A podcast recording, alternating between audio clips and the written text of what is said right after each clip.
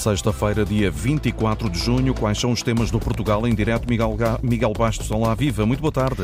Olá, boa tarde. Começamos com uma viagem de comboio troço ferroviário entre Tunes e Lagos, no Algarve, vai ser eletrificado. O contrato acaba de ser assinado e marca o início das obras. Hoje vamos falar sobre o São João e sobre a cidade do Porto, neste dia em que a cidade vai precisar de dormir a cesta depois de uma noite sem dormir. O jornalista Germano Silva é convidado na edição de hoje do Portugal em Direto. Em Aveiro, um grupo de médicos de família vai realizar uma vigília amanhã junto ao Centro de Saúde. Em causa está o número de vagas previsto para contratação. Estão previstas cinco contratações. Ora, diz o agrupamento que precisa de pelo menos 18. Em Gondomar, no distrito do Porto, a remoção dos resíduos perigosos em São Pedro da Cova vai ser retomada já na próxima segunda-feira. A operação vai avançar no terreno. O Tribunal de Contas deu luz verde para a extensão do contrato. Vai começar então Portugal em direto na Antena 1, RDP Internacional, Antena 1 Madeira e Antena 1 Açores, edição Antena 1 do jornalista Miguel Bastos.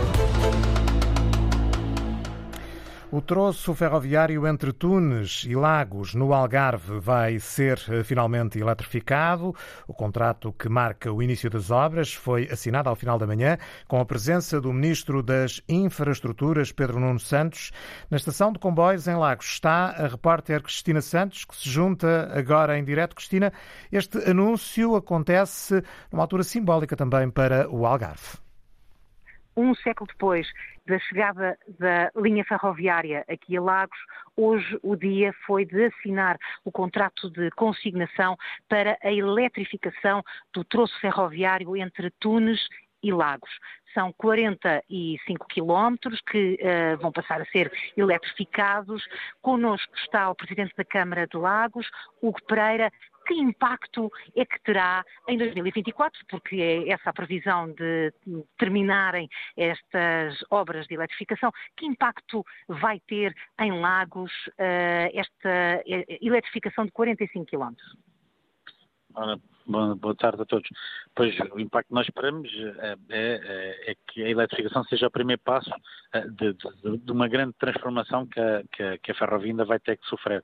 Neste momento é eletrificar para as questões ambientais, para as questões de maior segurança, de maior velocidade em termos de viagem, mas acima de tudo, enquanto não se investir também fortemente no material circulante, podemos ainda ter aqui algum trabalho pela frente. Ainda assim, hoje os passos têm que ser dados, é? Neste momento este é um primeiro passo, 100 anos depois do comboio chegar cá, estamos a marcar agora com uma grande inovação, quer em termos ambientais, quer em termos de, de, de avanço tecnológico que se pede à, à, à ferrovia, e penso que eh, os passos, como disse, têm que, ser, têm que ser dados aos poucos, e acho que hoje eh, vem tarde, mas é melhor tarde que nunca, estamos aqui a colocar a eletrificação, e espero que no mais curto espaço de tempo possamos vir a ter novos comboios mais rápidos, com viagens mais seguras, mas acima de tudo mais rápidas, para se poder usar finalmente a ferrovia e o comboio como um dos principais meios de transporte da região e do país.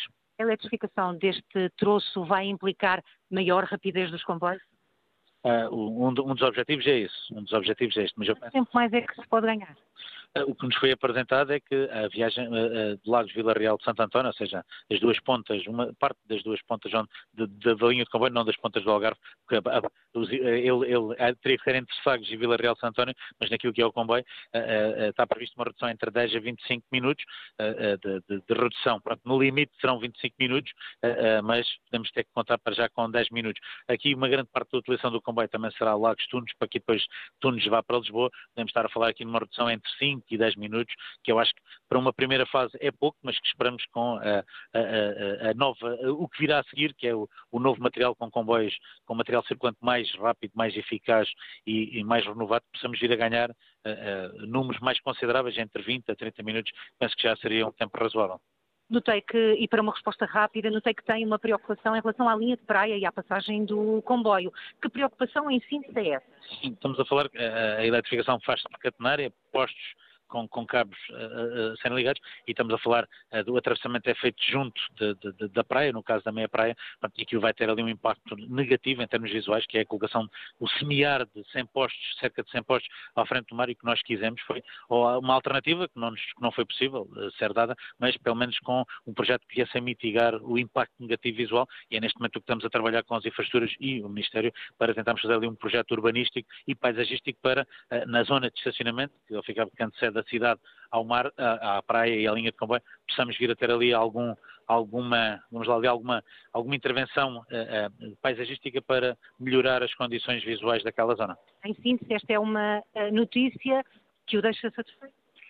Sim, ou seja, a eletrificação deixou-me deixou satisfeito, naquela zona deixou-me deixou com alguma preocupação, mas neste momento estamos a trabalhar com as infraestruturas para tentar pelo menos mitigar o impacto negativo visual e estamos, penso que iremos chegar a bom porto e entre as partes iremos conseguir ter eletrificação, mas também não ter aqui um impacto muito negativo em termos visuais da, da nossa costa, da nossa frente de mar e da importância que ela tem para, para a nossa cidade previsivelmente isso correr como está previsto. As obras iniciam-se uh, agora por, eh, por, este ano, com uh, terminarem previsivelmente em 2024 a eletrificação deste troço de 45 quilómetros que liga Tunes a Lagos. Cem anos depois, o comboio vai passar a ser eh, em linha eletrificada entre Tunes e Lagos. A reportagem eh, em direto de Cristina Santos.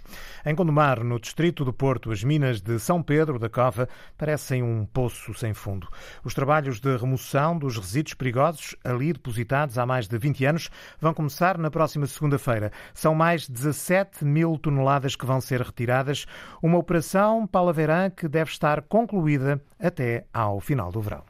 São trabalhos complementares para remover a totalidade dos resíduos perigosos que foram depositados há 20 anos nas antigas minas de São Pedro da Cova. Já foram retiradas mais de 275 mil toneladas, mas Marco Martins, autarca de Gondomar, explica o que falta fazer. Trata-se de trabalhos complementares em função de alguns resíduos foram detectados na fase final que não estavam contabilizados a CCDR iniciou o procedimento ainda no ano passado, eh, autorizado pelo Conselho de Ministros, pela portaria do Governo. A verdade é que demorou mais de quatro meses até ser obtido o visto do Tribunal de Contas para que os trabalhos se iniciassem. Finalmente esse visto foi obtido e segunda-feira a última fase uh, da remoção reiniciar-se-á. Isto para pôr fim a mais de 20 anos de uma reivindicação legítima da população e para também eliminar aquele que era o maior passivo ambiental da região norte. Ultrapassado o processo burocrático, os trabalhos para remoção de mais 17 mil toneladas de resíduos perigosos devem estar concluídos até final de setembro. A previsão é que possa demorar cerca de três meses eh, esta remoção. Portanto, eu julgo que até o final do verão, se decorrer bem, felizmente e finalmente eh, estarão totalmente removidos. Sim, já fato de perigosos que foram depositados naquele local no final da década de 90 e que na altura foram provenientes da Siderurgia Nacional eh, e que naturalmente tiveram um conjunto de consequências negativas para o território de Santo Pedro da Cova e da Gondomar. Este processo de remoção destes resíduos perigosos teve um investimento superior a 27 milhões de euros, financiado pelo Fundo Ambiental e por fundos comunitários. Quisemos saber se os terrenos das antigas minas de São Pedro da Cova ficam descontaminados para alguma construção futura. O autarca de Gondomar, Marco Martins, esclarece. Tudo aquilo que é o acompanhamento da sua polícia ambiental e tudo aquilo que são análises que têm sido efetuadas ao longo dos anos indicam que não há qualquer contaminação dos solos. A Câmara Gondomar, que entretanto ao longo destes anos foi adquirindo esses terrenos, tem um projeto para depois fazer ali também uma recriação daquilo que é a história museológica de São da Cova e também uma porta de entrada para o Parque de Serra do Porto. Depois de muitas vigílias, concentrações e protestos, 20 anos depois, os terrenos das antigas minas de São Pedro da Cova ficam limpos de quase 300 mil toneladas de resíduos perigosos. O Tribunal de Contas deu luz verde, o Governo autorizou mais 2 milhões de euros. A remoção dos resíduos perigosos em São Pedro da Cova, em Gondomar, vai ser retomada na próxima segunda-feira. Este processo dura há 20 anos. Amanhã, sábado, um grupo de médicos de família vai realizar uma vigília junto ao Centro de Saúde.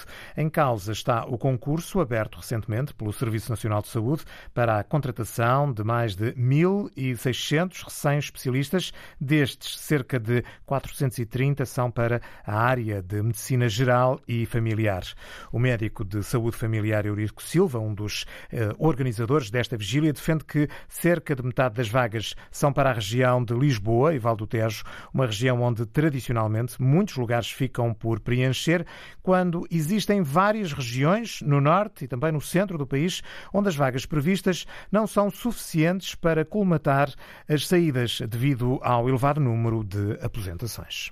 Como há poucas vagas a norte e a centro, eh, e os médicos que terminam o internato são essencialmente norte e centro, o que vai acontecer habitualmente, e que já aconteceu no concurso passado, é que estes colegas até entram numa vaga no sul, mas acabam por se desvincular, porque já não há condições, já têm as vidas montadas em cima e não vêm para baixo. Pronto, isso é um, isso é um problema. Depois, claro que politicamente é dito às pessoas todas, olhem, nós abrimos as vagas que eram necessárias e as pessoas não vieram trabalhar. É esta a imagem que é negativa e que parece que os médicos não querem trabalhar. A verdade é que o ordenado de um médico de início de carreira e que depois não progride muito é, é à volta de 1.500 e poucos euros líquidos. Ora, muitas vezes quando é preciso deslocar uma família toda para ir trabalhar para a zona metropolitana de Lisboa é impossível viver assim.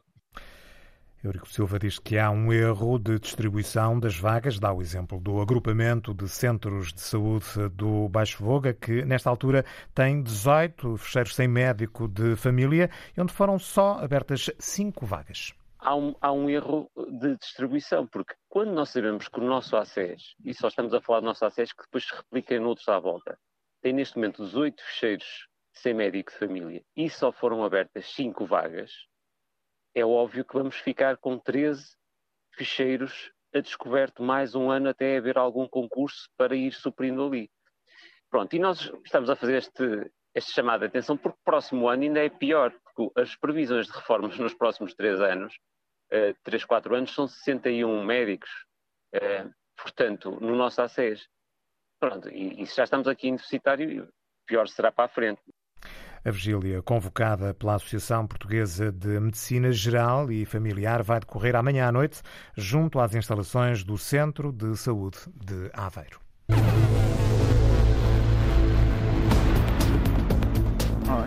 Enquanto as sardinhas assam. Está lá? Foi São João. Apanhar a borracheira. erguem-se os copos. Amanhã não há trabalho, portanto, onde a gente aguentar São João. Foi muitos anos sem São João, agora é para dar tudo. O São João é uma festa.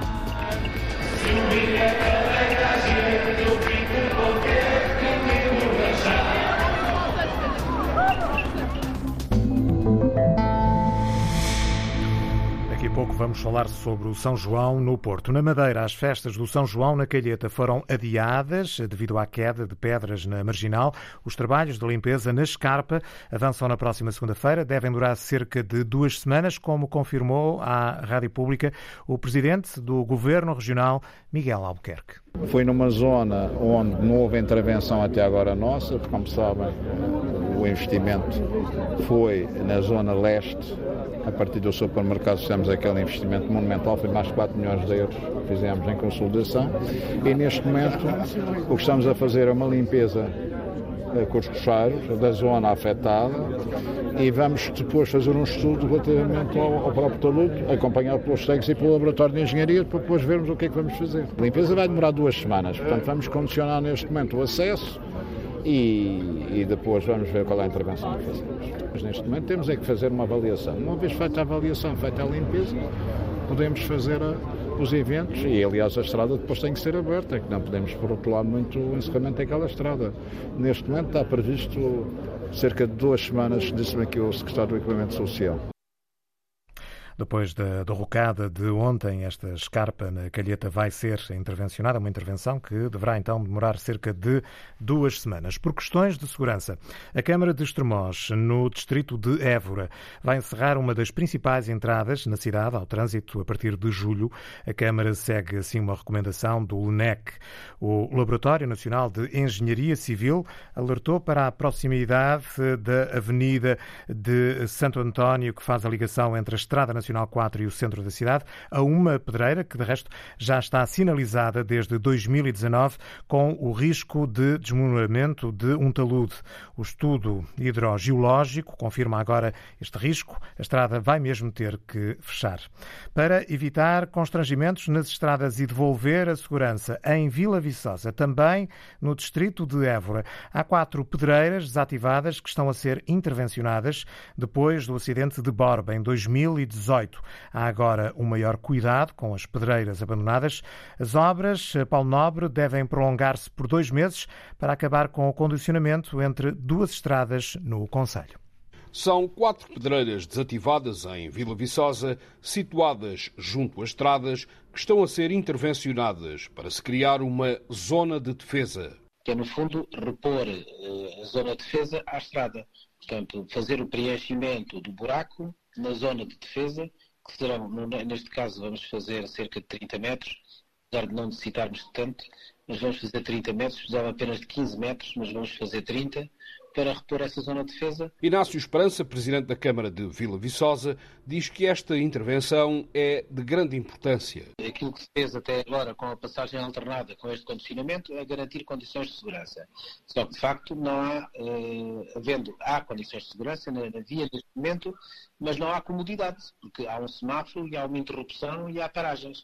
Uh, repondo as zonas de defesa, podemos retirar o condicionamento e devolve segurança às vias e poupança até para os municípios. Em causa estão duas estradas no Conselho de Vila Viçosa que têm a circulação condicionada há dois anos. São dois, dois, eh, dois equipamentos semafóricos. Um na ligação Vila Viçosa ao Androal, estrada 255, no Conselho de Vila Viçosa, Freguesia de Pardais.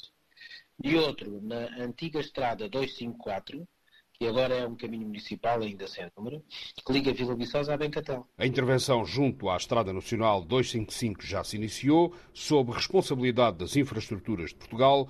Para breve iniciam-se as obras na antiga Nacional 254 com supervisão da autarquia.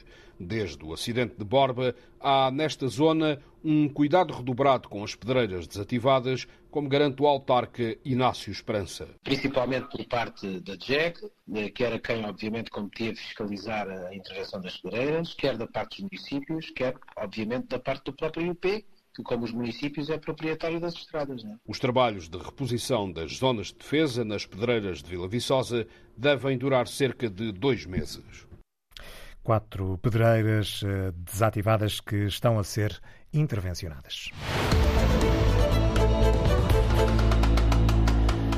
É 1h32, está no Portugal em direto aqui na Antena 1. 90 anos de idade, 65 de jornalismo, mais de 30 como cronista no Jornal de Notícias, mais de 20 livros editados com uma temática sempre presente. A cidade do Porto, a cidade que de resto já o agraciou com a medalha de mérito, grau ouro, não é a única, tem outra atribuída pela Câmara Municipal de Penafiel, onde nasceu em 1931. Em 2015 recebeu o título de doutor honoris causa pela Universidade do Porto. Em 2017 foi agraciado com a Ordem de Mérito, grau de Comendador, pelo Presidente da República, Marcelo Rebelo de Sousa. Senhor Comendador, boa tarde, bem-vindo uma vez mais à Antena 1. Germano uh, Silva, o seu livro mais recente chama-se Porto, As Histórias que Faltavam. Foi editado em outubro do ano passado, tem mais de 50 crónicas. Há uma dedicada ao São João, eu gostaria de começar por aí, mas antes vamos espreitar a noite de ontem, a noite do São João. São João Santo Bonito. Os pimentinhos assados, vai ser a, a, sardinha, que não pode faltar, e eu entre costezinho. Olha, olha, olha. Ó, hã? A estala, hã? Isto vai ser um São João. Apanhar a borracheira. Fala por todos. Fala por todos. Fala, fala. Claramente, clar, claramente por todos. Sou de Lisboa. É a primeira vez que venho ao São João mas estou a gostar muito da experiência até agora, nada a ver com o Santo António. Beber não posso deixar. Gente, eu fico contente de me emborrachar. Cinco balões, vamos tentar conseguir um. Oi, este está a pegar. Agora temos que esperar. É, temos de deixar o ar aquecer. É mais um bocadinho. Helena, vamos, largar, vamos tentar largar. Devagarinho, devagarinho, muito devagarinho. Um, dois, três. três. Olha, olha, olha, olha. E lá vai ele.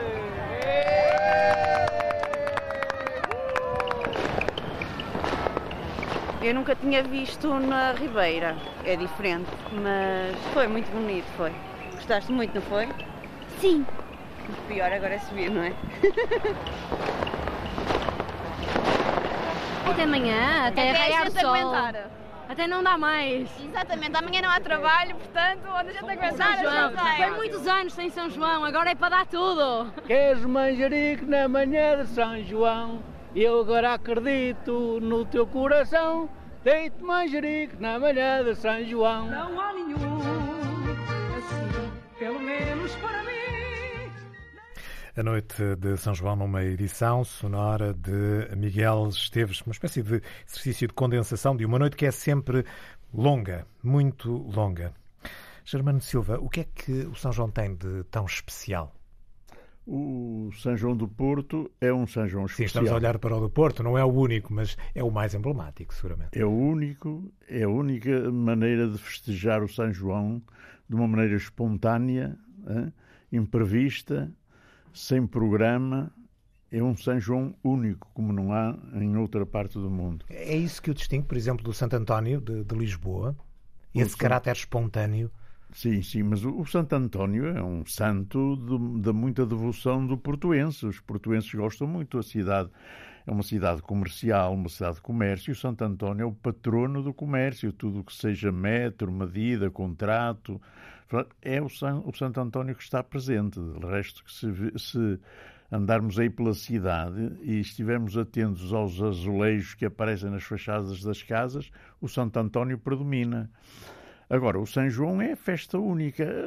A festa do São João, esta festa única que fazemos durante a noite, é uma festa pagã. É uma festa que vem lá do fundo da história, quando os nossos antepassados muito longínquos recadavam os, os benefícios da terra, os frutos, e depois davam, expandiam a sua alegria, a sua satisfação, manifestando-a com eh, o culto ao sol, por exemplo, os balões é o culto ao sol, as fogueiras têm a ver com o culto ao sol, a água também tem a ver com o, a fertilidade da terra, portanto, ainda hoje, embora tardiamente, mas numa operação de marketing muito bem sucedida, a Igreja Católica tenha introduzido São João na festa do solstício de junho, que era o que se, celebrava. Portanto, há aqui uma apropriação por parte da Igreja de uma festa que nasceu uh, fora da, da, Sim, da, da esfera religiosa.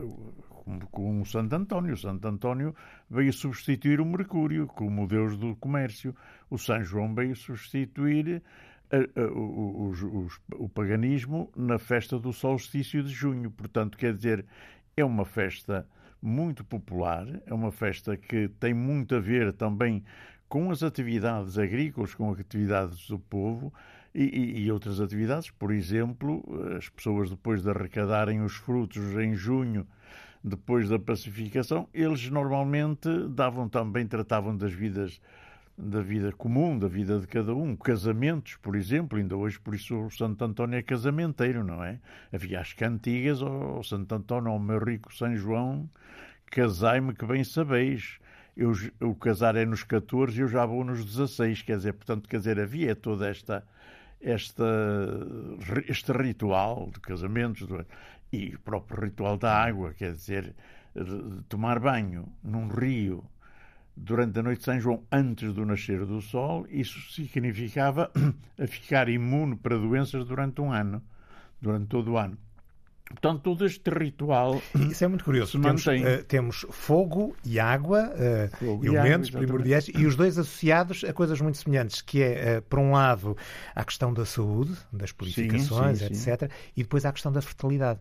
Exatamente. Tanto um como o outro. Tanto um elemento como o outro. As orvalhadas, as orvalhadas é um sentido, as orvalhadas eram entendidas como um símbolo da fertilidade. Por exemplo, por isso é que as moças iam uh, tomar as orvalhadas ao, ao, aos campos de cedo feita. Rebolavam-se nos campos de cedo feita onde estavam orvalhadas, porque era o sentido da fertilidade.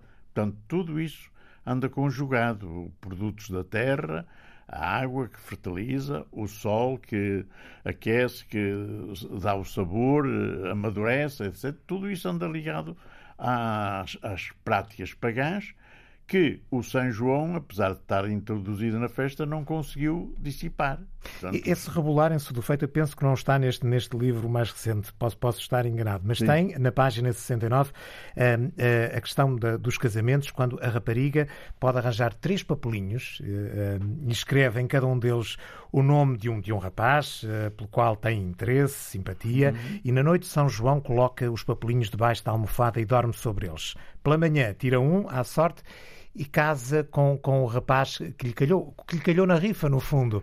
Uh, estas histórias vêm de onde? Isso é, um, isso é, vem muito antigas, são tradições muito antigas, porque há essa, mas há outras. A rapariga também antes do nascer do sol atira um cravo para a rua da janela, fica à espreita, se um rapaz passar e pegar no cravo, isso significa que ela vai casar dentro de pouco tempo.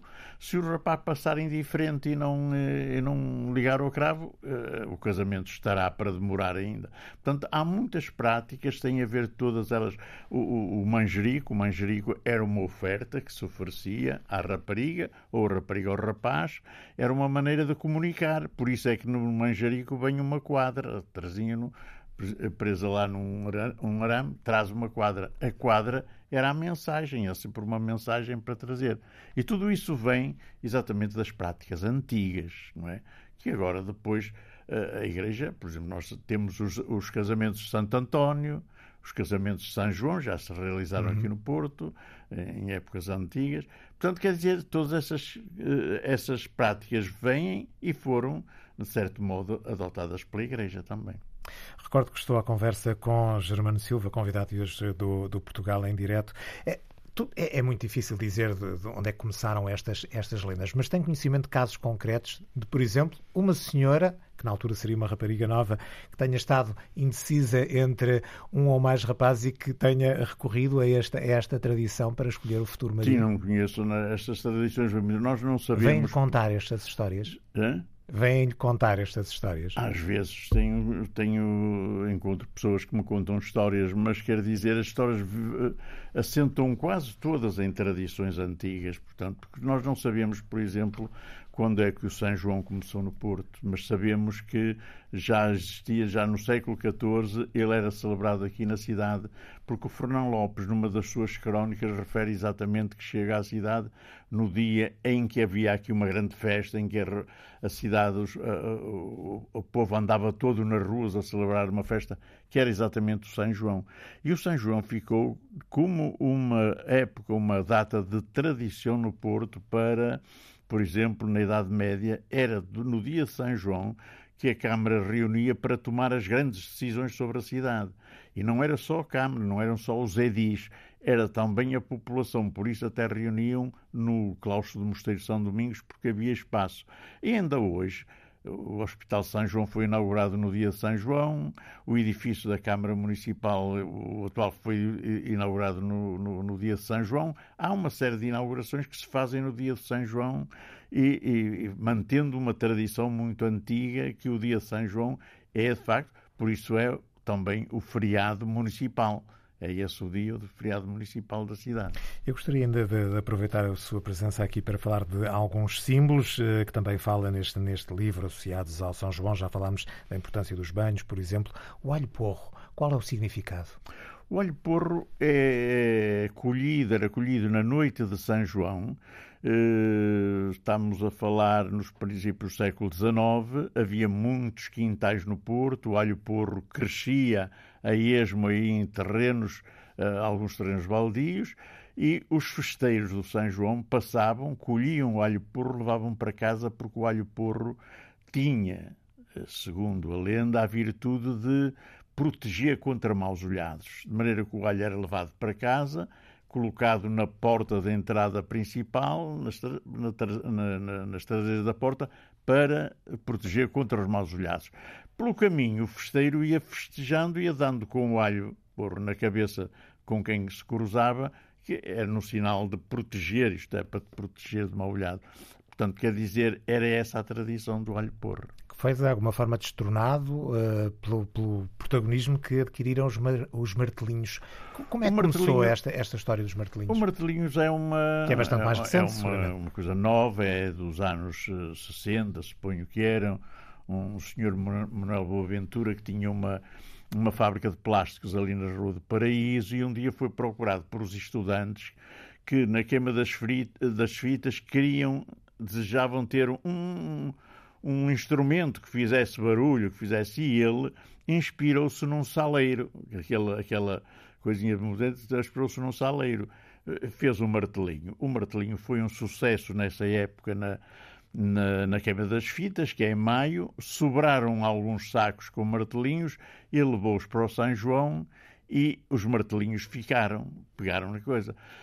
Depois vieram alguns eh, homens mais tradicionais, figuras mais tradicionais de São João, que é aquilo que não era da tradição de São João, e o governo civil chegou a proibir o uso dos martelinhos no São João. Claro que o povo eh, nunca deixou não de usar os martelinhos e hoje está institucionalizado como uma prática normal no, durante a noite de São João. Este seu livro mais recente, Porto, as histórias que faltavam, começa com uma crónica eh, inédita, que é também um apontamento na primeira pessoa, chama-se 1931, o ano do seu nascimento. É um ano muito, muito rico em, em acontecimentos. A Praça da Liberdade já era, nas suas palavras, o centro cívico da cidade, porém a Avenida dos Aliados não estava ainda concluída, nomeadamente o edifício da Câmara Municipal, que referia uh, uh, ainda há pouco. Uh, para quem não é do Porto, é difícil distinguir as duas coisas, porque no fundo a praça foi integrada em todo o circuito dos, dos aliados. Não, a Praça, a Praça da Liberdade, porque até 1916, uh, uh, 1916 a, praça, a Avenida dos Aliados não existia.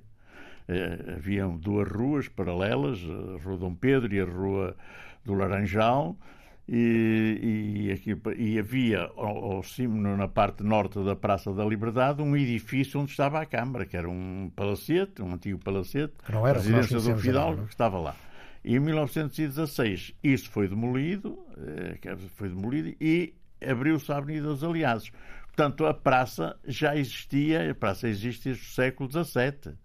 É uma a Praça de Campo das Hortas, depois Praça de Dom Pedro, Praça Nova, chamaram, teve vários nomes, Praça da Constituição, Praça da República, à medida das evoluções políticas, ao sabor das evoluções políticas, portanto, quer dizer, a praça já existia.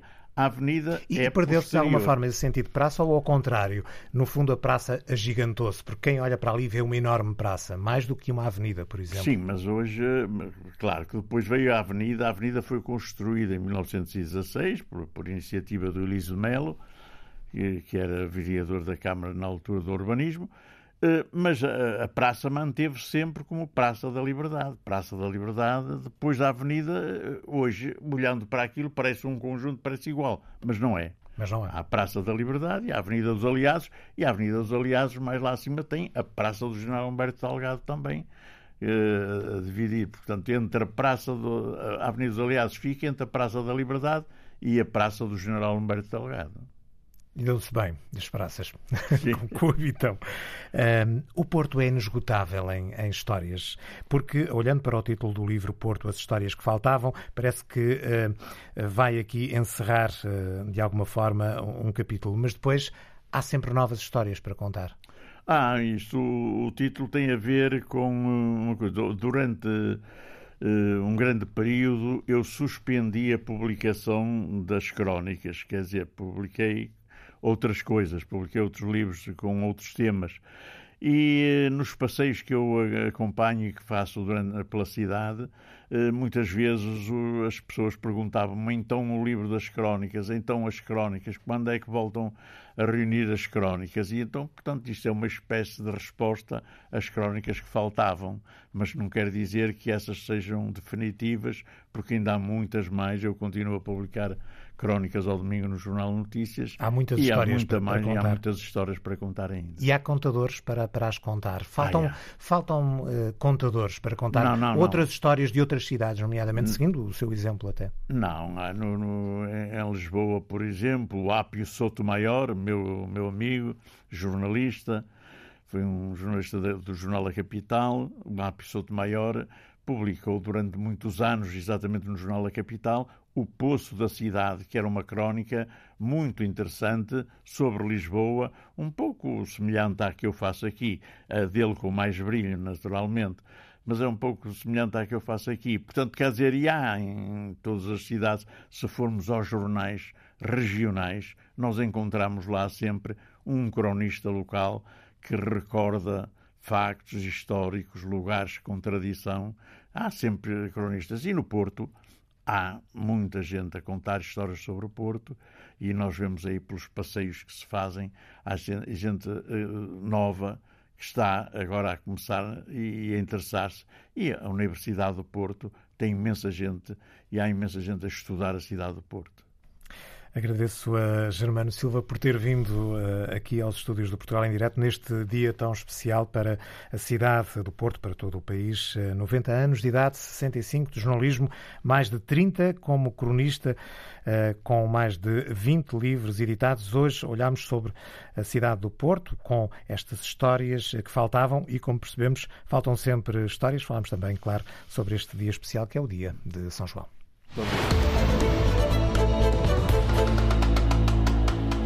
Dez minutos para as duas da tarde, está no Portugal em direto.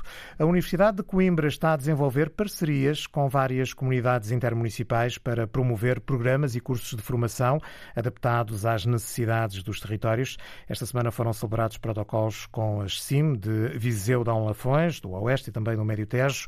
É no âmbito do projeto Living the Future Academy, Viver a Academia Futura, um projeto financiado com 16 milhões e meio de euros pelo Plano de de Recuperação e Resiliência.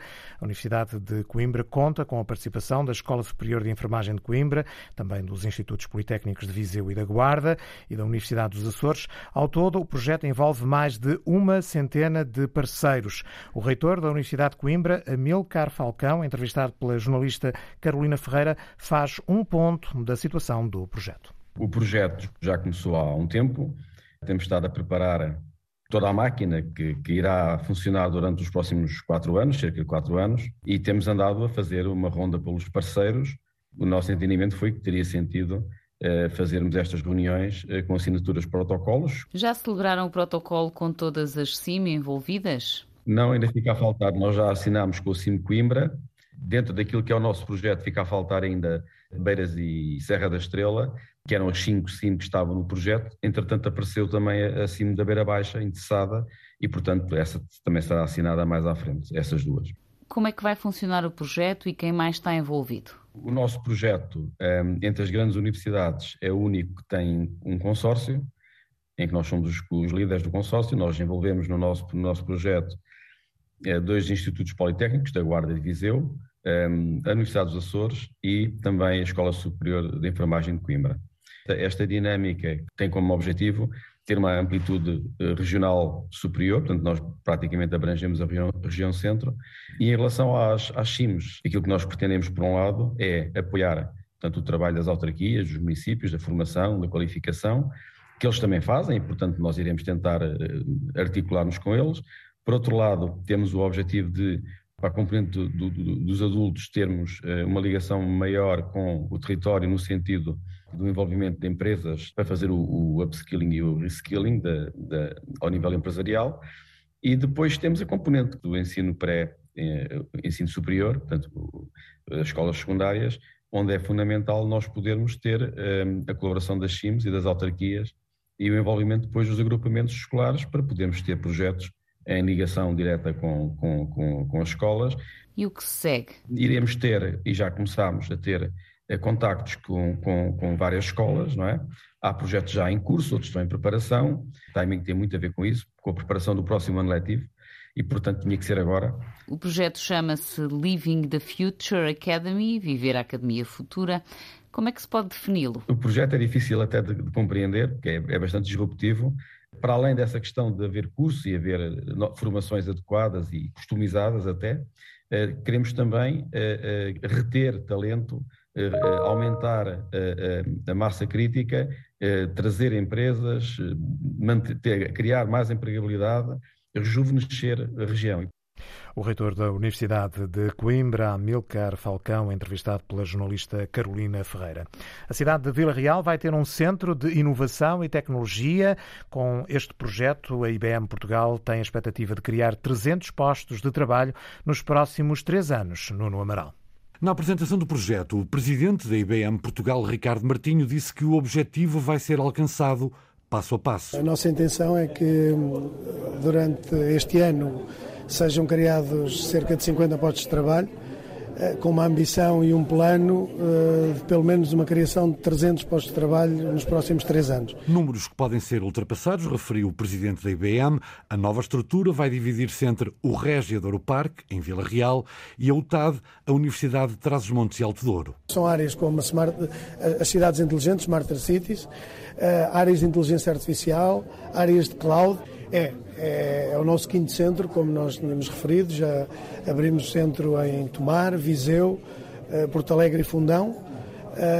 A nossa aposta é, é, é, justamente eh, a descentralização. Rui Santos, o autarca Vila Real, frisou que este projeto vai permitir a fixação e a atração de jovens qualificados e pegou na calculadora. Teremos cerca de 12 milhões de euros resultantes de remunerações de colaboradores acrescidos de 28 milhões de euros, resultado do volume de negócios da própria eh, empresa, em função daquilo que eh, vendrá eh, pelo mundo, e este impacto pode ser multiplicado por três e poderemos chegar aos 120 a 150 milhões de euros uh, de movimento uh, de negócio no Conselho de Vila Real. Já o reitor da UTAD, da Universidade de Trás-os-Montes e Alto Douro, considera que este projeto da IBM ajuda a criar uma nova geografia económica que atravessa tranquilamente a Serra do Marão. E hoje nós estamos no centro daquilo que vai ser um dos espaços económicos e sociais mais dinâmico do país nos próximos anos acreditando que Vila Real e Outado podem, a prazo, ser a melhor das cidades universitárias de Portugal e uma das melhores da Europa. E considera também o reitor Emílio Gomes que a estrutura da IBM vai atrair mais alunos à Academia Transmontana. As instalações do novo centro vão dividir-se entre o Régio Douro Parque e a Universidade de Trás-os-Montes e Alto Douro. A Feira do Livro de Alhos Vedros, no Conselho da Moita, Distrito de Setúbal, está de regresso. É uma das mais antigas do país, começou em 1972, só parou durante a pandemia e aposta João Ramalhinho exclusivamente em livros de escritores locais.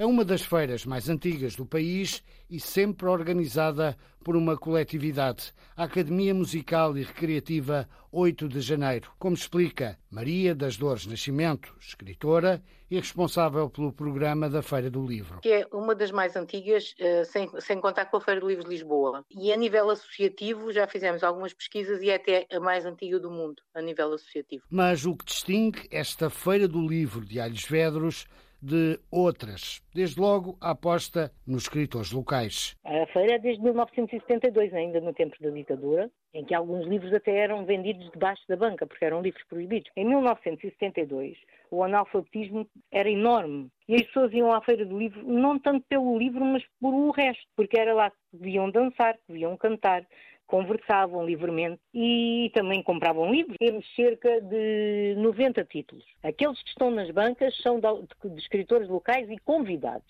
Digo o meu, Maria das Dores Nascimento, vou lançar o meu quarto livro sobre a minha mãe, Manuel João Croca, Celeste Cantante, a Filipa Fonseca Silva, o Carlos eh, Alberto Correia, do Barreiro, temos o Luís Carlos dos Santos, temos mais o eh, Rafael Augusto.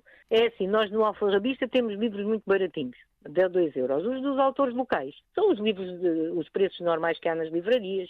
Temos também os livros de, de fotografia do Guta de Carvalho, que é do Barreiro e seguiu a viagem do, do, navio Escola Sagres. Este ano, a Feira de Alhos Vedros realiza-se na Fábrica de Artes Visuais e Ofícios, com livros, muitos livros, mas também outras atividades culturais. Dois Nascimento, da Academia Musical e Recreativa 8 de Janeiro, apresenta outras propostas do programa. De música de intervenção a atuar no primeiro dia, que é a outra banda, temos a Susana Dutra. No sábado também temos a atuação do arranjo folclórico daqui da zona, que é do Clube das Arceias. À noite vamos ter música com o Walter. No domingo à noite o Tony da Costa e vamos ter já agora uma tarde infantil de autores infantis, uma exposição de fotografia com quatro nomes, José Estiveira, José Augusto Nascimento, Edgar Cantante e do Guilherme Silva. Feira do Livro de Alhos Vedros, no Conselho da Moita, para visitar até o dia 26 de junho e com homenagem ao fundador do evento e escritor Lionel Coelho. Fechamos assim o Portugal em Direto. Regressamos na segunda-feira. Bom fim de semana. Portugal em Direto, edição do jornalista Antena 1 Miguel Bastos.